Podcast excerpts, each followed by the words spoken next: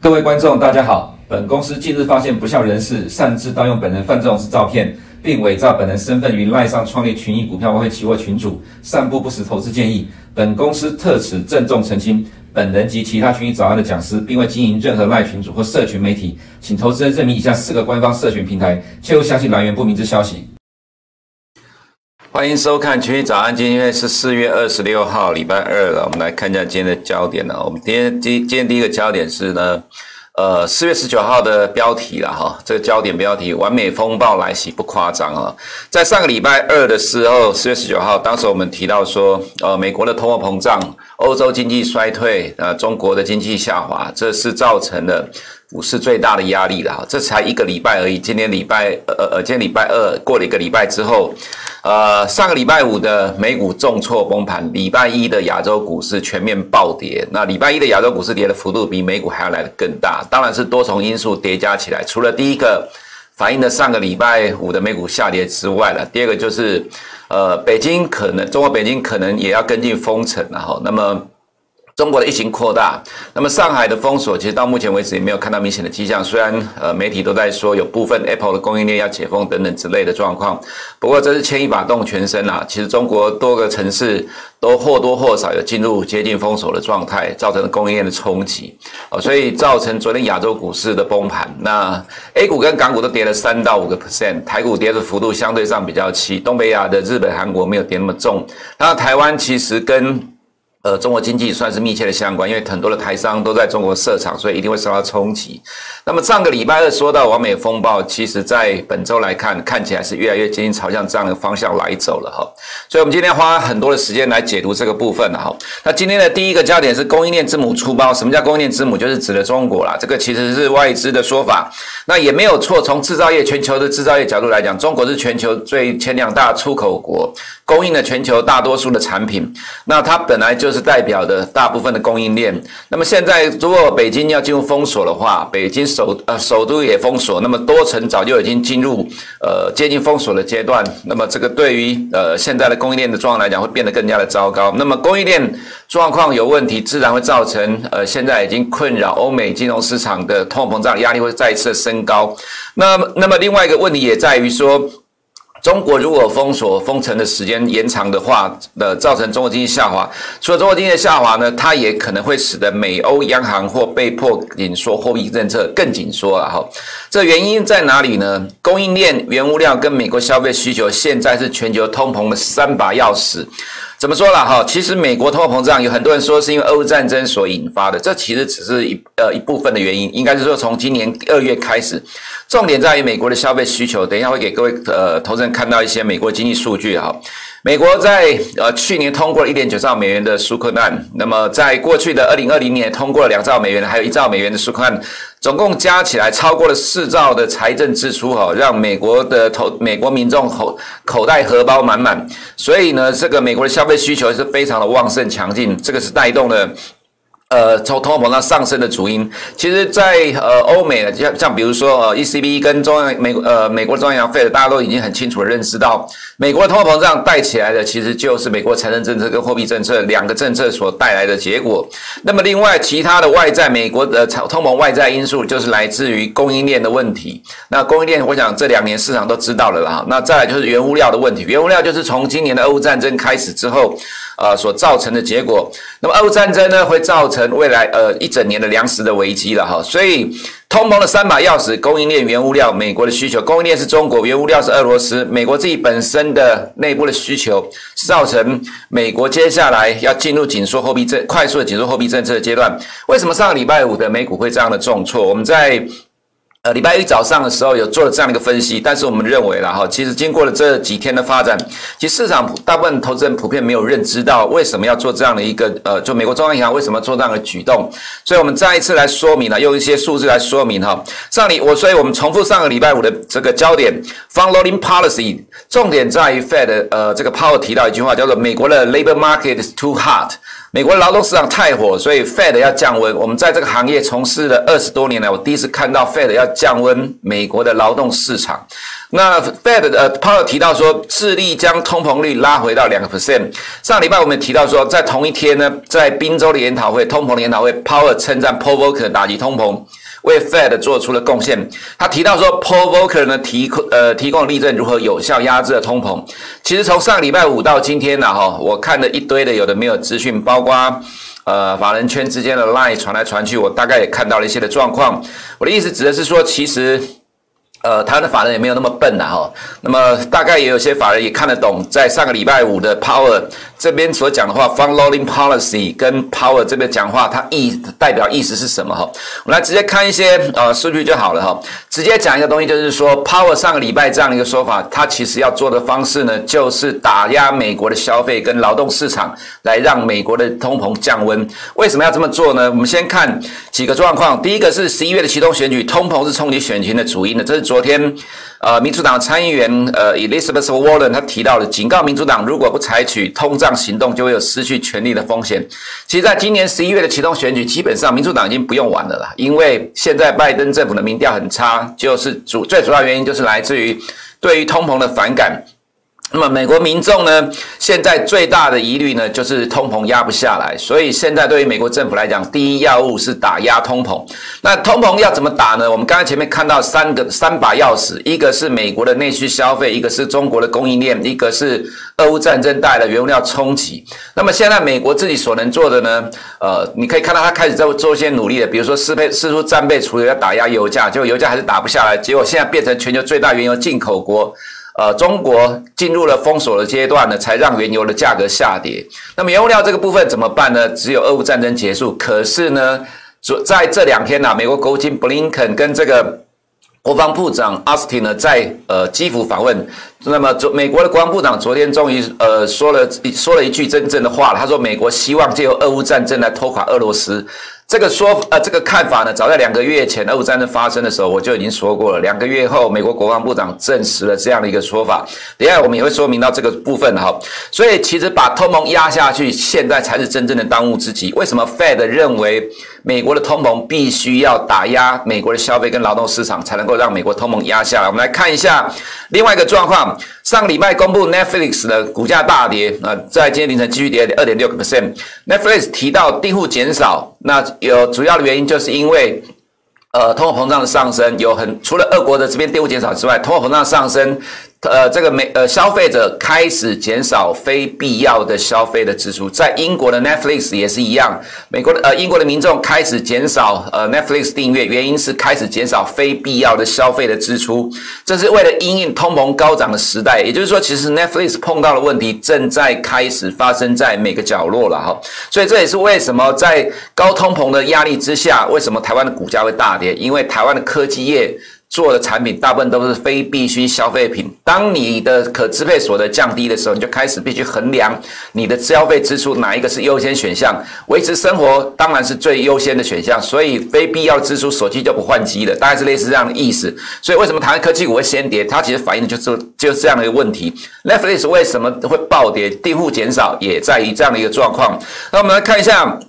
美国的家庭及非盈利的支票存款，这个是在经过了二零二零年三轮的财政政策之后，造成的呃，美国家庭现在抵抗呃这个经济衰退压力，其实现在是非常的强劲。再来是美，我们看到美国的家庭财富记忆的净变动。从二零二零年新冠肺炎已经爆发之后，每一季都是大幅度的增长，而美国的家庭财富百分之七十五是来自于股市的上涨，所以股市的上涨呢，美国人就会持续的消费，因为他会觉得变得更加有钱了。所以要让美国的通膨降温，就是要让消费端降温。那消费端降温怎么办？只有让股市下跌了哈。其实你要看得懂这个背后逻辑是什么。所以我们看到上周呢，呃，对，四月十四号公布的零售销售数据还在创新高。那如果扣掉了。加油站的部分呢，哈，扣掉加油站，其实美国零售销售也没有掉到哪里去。核心的零售销售呢，这里面扣掉了汽车、天然气、建材加油站，其实也只是小跌而已。所以你可以看到，美国的零售销售其实到目前为止，虽然通膨在上升，但几乎完全不受影响。不过当然了，哈，未来几个月没有意外，应该多多少少会开始受到冲击的。所以其实 Fed 看到了另这样的一个状况，就知道如果你不让股市下跌的话，其实美国的通膨是很难下得来的。还有另外一个因素是什么？哈，我们看到这个是。之前 Power 所提到的一个状况，就是美国的就职缺除以失业人数，现在的数据是在一点八。这个意思就是说，现在美国的失业人口，就是现在没有做工作的人，没有找到工作的人，每一个人都有一点八个工作在等着他可以去找。其实 Bloomberg 曾经算过一个数据，说如果你把这个就职缺跟这个失业人数算起来的话，其实现在美国失业率等于是零。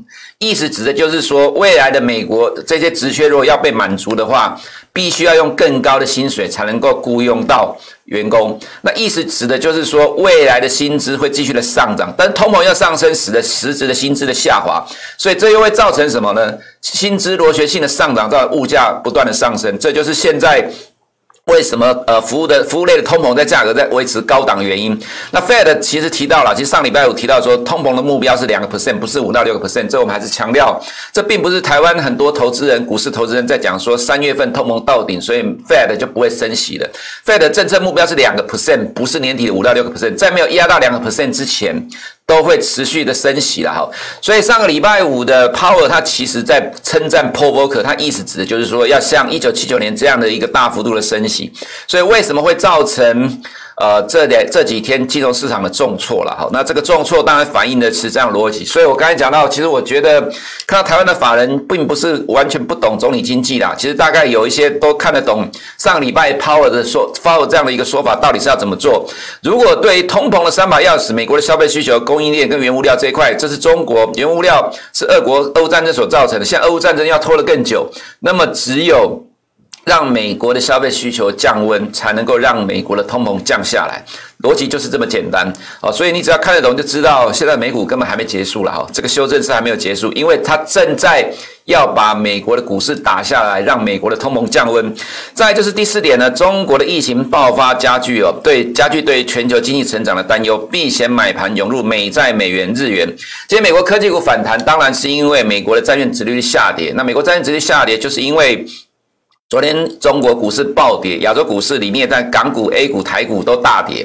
那中国疫情的爆发呢，使得认呃全球认为了哈，这投资人觉得全球经济成长受到了冲击，避险买盘转进的美债。我们认为这是短期的啦，因为呃未来还是会随着利率的升高，呃持续的推高债券殖利率。那这只是短线的反弹。本周有一堆的公司，美国公司要公布财报了哈，等下在美股会部分做做个说明。那本周的经济数据呢，在礼拜四有美国第一季的 GDP，礼拜五有欧元区的 GDP。礼拜五呢，有美国三月的核心 PCE 预估是六点七哈，再就是。呃，英国愿意用卢布来支付俄国的天然气到五月底啊，所以为什么美国的天然气最近重挫哈？欧盟也考虑跟进了，这个其实就打脸了美国的制裁。美国要制裁欧呃制裁俄国，结果呃这个其实欧对欧洲国家来讲实在冲击太大了。那么我们也看到俄国的原油借着其他的名义出售，这昨天大家新闻都有看到《华尔街日报》讲的。所以这其实美国跟欧洲想要对于俄罗斯的原油跟天然气制裁啊，这效果其实有限的哈。那么在这几天，美国的国务卿布林肯呢，跟国防部长奥斯汀呢，到基辅去访问。奥斯汀说，美国希望看到俄军耗损到无力再发动战争。早在二月的时候，战争发动初期，我们当时候就写了一篇分析的报告，我们提到说，为什么美国要帮助俄罗斯打这场战争，就是要借由这场战争拖垮俄罗斯。你不借由这个机会去拖垮俄罗斯的话，未来就恐怕得要直接面对俄罗斯跟呃引发全球大战。那么，其实我们看到这个最近呢，哈，呃，比如说在上个礼拜，我们看到一篇文章，美国的保守派杂志一个很有。趣的文章，它标题写到说，美国将对抗俄罗斯直到最后一个乌克兰人为止，这很有趣。这意思指的是说，美国要对抗俄罗斯，要一直打到乌克兰只剩下最后一个人。那的意思就是呢，乌克兰是炮灰了哈，战场在乌克兰。那也有，也就是美国人讲的，美国在乌克兰打俄罗斯，俄罗斯在乌克兰打乌克兰。这个俄乌战争其实呃受伤最惨重的是乌克兰，它就是炮灰。那如果美国现在的呃这个呃对俄罗斯的态度昭然若揭，他已经很清楚的就是要跟你讲，要看到俄军耗损到无力再发动战争，因为你不在这个时候把俄国的战国家的力量拖垮的话，未来俄罗斯如果打赢了这场战争，其实最近的新闻都有提到，这也是我两个月前所讲，下一个目标摩尔多瓦或者是在波罗的海三国。还有未来的瑞典跟芬兰的要加入北约，这都是俄罗斯最近在放话要威胁的地方。其实，如果这在这次俄乌战争不拖垮俄罗斯的话，未来的北约跟美国就要直接面对俄罗斯，恐怕引发第三次的世界大战。所以呢，这个意思指的是什么？俄乌战争的时间没有意外，应该会超过五月九号，这是第一个。第二个，俄乌战争。欧美制裁俄罗斯，俄罗斯要对欧美呃释出粮食危机的哈，这个其实你可以在很多的媒体上或者新闻上都已经看到这样的一个探讨。另外，这就是造成通货膨胀的压力会拖的时间更长。所以，为什么中国的经济呃，就是说像昨天看到的北京可能封锁，造成中国的供应的问题，会市场担忧美欧央行可能会更加紧缩货币政策，原因也在这个地方。再加上欧战争如果拖的时间更长的话，那美欧未来只能被迫加快加紧紧缩货币政策，再来就是北京可能封城，中国疫情扩大了哈，这个是昨天 A 股重挫的原因之一。再来是中国网信办再一次出手整顿网络平台业者，昨天的港股崩盘，那 A 股也崩盘。说好的不再推出不利市场的政策呢？这个其实我记得没多久前吧，好像是国常会才讲到这样的话，就昨天就一堆的整顿政策出来。中国官方常常是嘴巴说不要，身体很诚实啊，所以其实对于这个市场来讲，其实你没有办法做好的预测、好的方向管理了哈。再就是昨天的李克强呃提到说，国外形势超预期的变化冲击经济，新的下行压力加大，外汇准昨天调降了外汇存款准备金一个 percent 呢到八个 percent，这是要阻止人民币近期的呃贬值，不过没什么太大的作用哦。那么再来是台股的部分。黑色星期一啦，这媒体的标题，外资砍杀台积电，查无不法。坦白讲，怎么会有这个所谓的不法的证据被发现呢？其实不太可能呐。这个其实就有点像义和团的心态吧。不过我们觉得说，呃，当然也有一些所谓的市场专家讲说，台股是不是五月反弹？基本上我们认为说，五月通常会碰到一个问题，就是报税季节哦。所以呃，加上现在看起来，其实很多的市场法人大咖大概都知道，都看得懂。呃，现在美国央行是要打压美国的股市，让美国的消费降温，来降低通膨。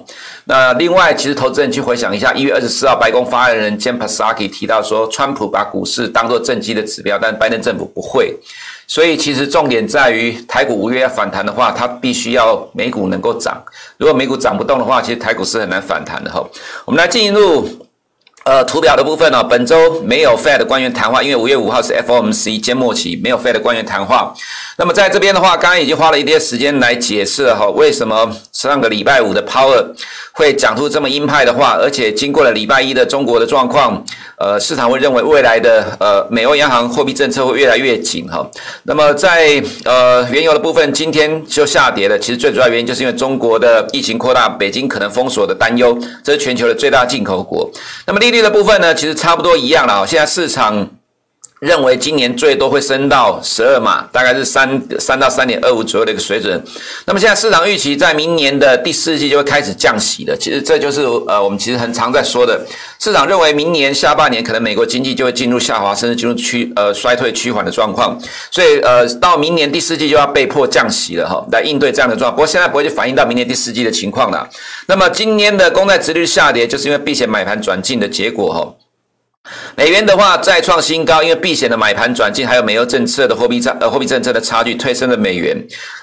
那欧元的话，就今天呃是因为欧中国的疫情扩大会冲击全球经济，欧洲经济首当其冲。为什么中国疫情扩大？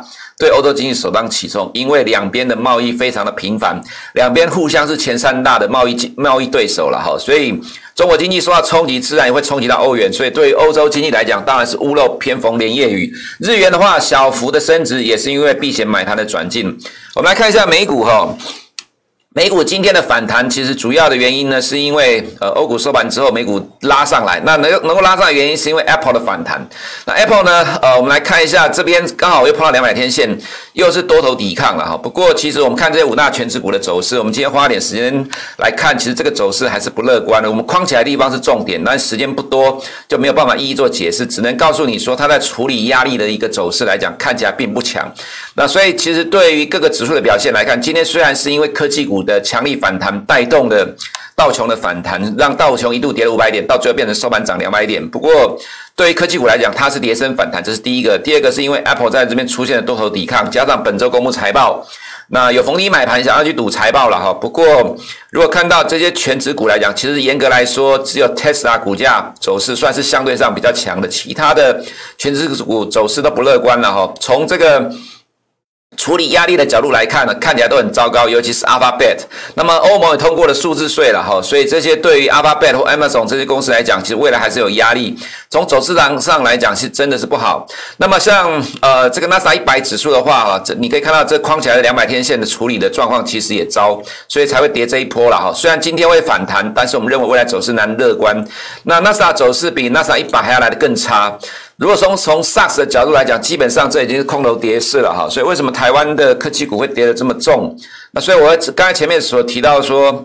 如果美国的股市不止跌的话，其实台湾要在五月反弹，看起来几率不高。那我的意思是说，美国五月能不能止跌呢？看起来其实几率也不高了。其实反映的就是刚刚前面花了一段时间在解释的，Fed 其实现在的目的是要打压美国的股市，跟呃打压美国的消费跟就业市场，来压制通货膨胀，让通货膨胀减缓，让需求下滑才能够减缓通货膨胀。所以五月美股能不能反弹呢？坦白讲，其实难度还真的不小哈。那么在亚洲的部分。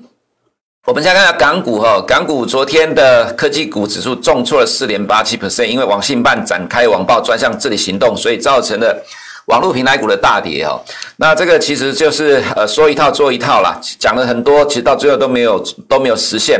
那昨天的港股跌了大概三点七三 percent，A 股的部分，昨天外资才卖了四十四亿，严格来讲并不多，但是却造成 A 股的暴跌。那么人民币相对的贬值幅度不大啦，不过其实这几天来讲，其的确是暴贬了哈。所以我们在这边刚突破的时候，就跟投资人讲，你要注意到人民币的贬值，因为这会造成 A 股的压力哦。果然 A 股。最近就是连续的重挫了。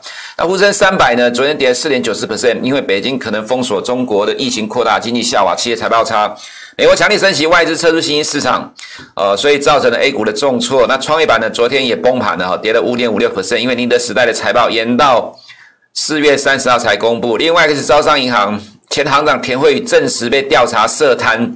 股价昨天再次重挫，招行现在是第三大的全职股。那昨天呢，有一个讯息说，中国持续深化金融反腐行动，已经有四十多名官员被调查惩处了。啊、如果说不要做对市场不利的动作，那为什么要做这些事情？所以其实对于 A 股来讲，投资人你根本没有办法去预测官方的动态。所以 A 五十呢，昨天再一次的重挫四点四七 percent，这么多的因素造成 A 股下跌，神仙也难救了哈。所以对 A 股我们看法还是比较保守一点。那么回到台股的部分呢，台币呃继续的贬值二点六三 percent，在这种情况之下。呃，今天大家投资人都可以看到媒体了哈，说台积电呃外资怎么样怎么样怎么样，没有什么不法，那外资呃提款台积电变现，这也是事实了哈。所以如果碰到美国强力的升息，外资从新市场撤退来看，现在反而台积电是最有流动性的，所以被当作提款机，这也正常了哈。那我们来看一下台股的部分呢，这个是用长线的角度，什么叫长线？我们从二零二零年的新冠肺炎疫情爆发之后的台股来看了哈，那。不要花太多的复杂的线型来跟各位投资人解释，其实基本上就用简单的均线跟趋势线，你就可以看到说近期的台股啦，以加权指数的角度来讲，所有的中长期的均线都弯头往下走。三月八号跌破了长期上升趋势线之后反弹，四月七号再度跌破，四月十四号反弹过不了趋趋势线，变成压力啊。这个其实是小学等级的技术分析了哈啊，如果看不懂我也没办法了。那我们来看一下加权指数比较短期的部分呢。呃，五十天线跟两百天线即将死亡交叉哈，那盘面上出现的情况是高价股持续的修正本一比，强势股补跌，这绝对不是多头市场的状况了哈，所以投资人你还是要提高警觉。那么来看一下 OTC 的状况哦，在这个地方短期的部分，这其实是在四月的时候，四月初就已经出现了两百天线跟五十天线的死亡交叉，OTC 也有同样情况，高价股的持续的修正本益比跟强势股的补跌，这不是多头市场的现象。那么从长线的角度来讲，一样的情况，所有的中长期的均线都下弯了哈，那么趋势线也跌破，跌破之后反弹过不了，又变成压力。所以加权指数跟 OTC 基本上是同样的架构。那这个架构呢，其实这个技术分析难度不高。呃，投资人你自己要看，要如果看不懂的话，去翻书来看的哈。那这什么意思呢？我也不知道要怎么讲。所以对投资人而言，你自己要有认知，现在的台股其实压力还不小。那么对于今天的台股来讲，今天应该会反弹，因为今天凌晨的美国科技股是反弹。不过台积电今天的。呃，这个是涨零点四个 percent，不是跌零点四个 percent。今天台积电涨的幅度不大，那么溢价拉到三点二 percent。不过今天特定人应该会拉台积电护盘呢。其实投资人，你若回想一下近期的台股了哈，在这个下跌过程，为什么会有这一根长红棒？为什么会有这两根长红棒？因为美股一不跌或者一小反弹，就有特定力量强力的去拉抬，让台股营造强劲的。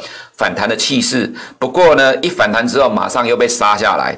那这个其实到目前来讲，就是破了这边三月的低点啊。那有人说这是四根脚，一根、两根、三根、四根啊，这一根四根脚都跌破了。我的意思指的是说了哈，其实当然这还是那句话了，台湾的多头投资人得天独厚，有大人帮你照顾，让你觉得。呃，非常的温暖，不会有感受到这个市场下跌的压力。可是你就在这样的一个温水煮青蛙的过程当中，不知不觉你就看到股价一路的往下跌。但是呢，你如果去检视媒体，每天都一堆股票的利多，股价却不会涨。所以然后我们建议投资人对于今天台股的反弹，可能心态上还是要比较保守，提高警觉。以上是我们今天群益早上的内容，我们明天见。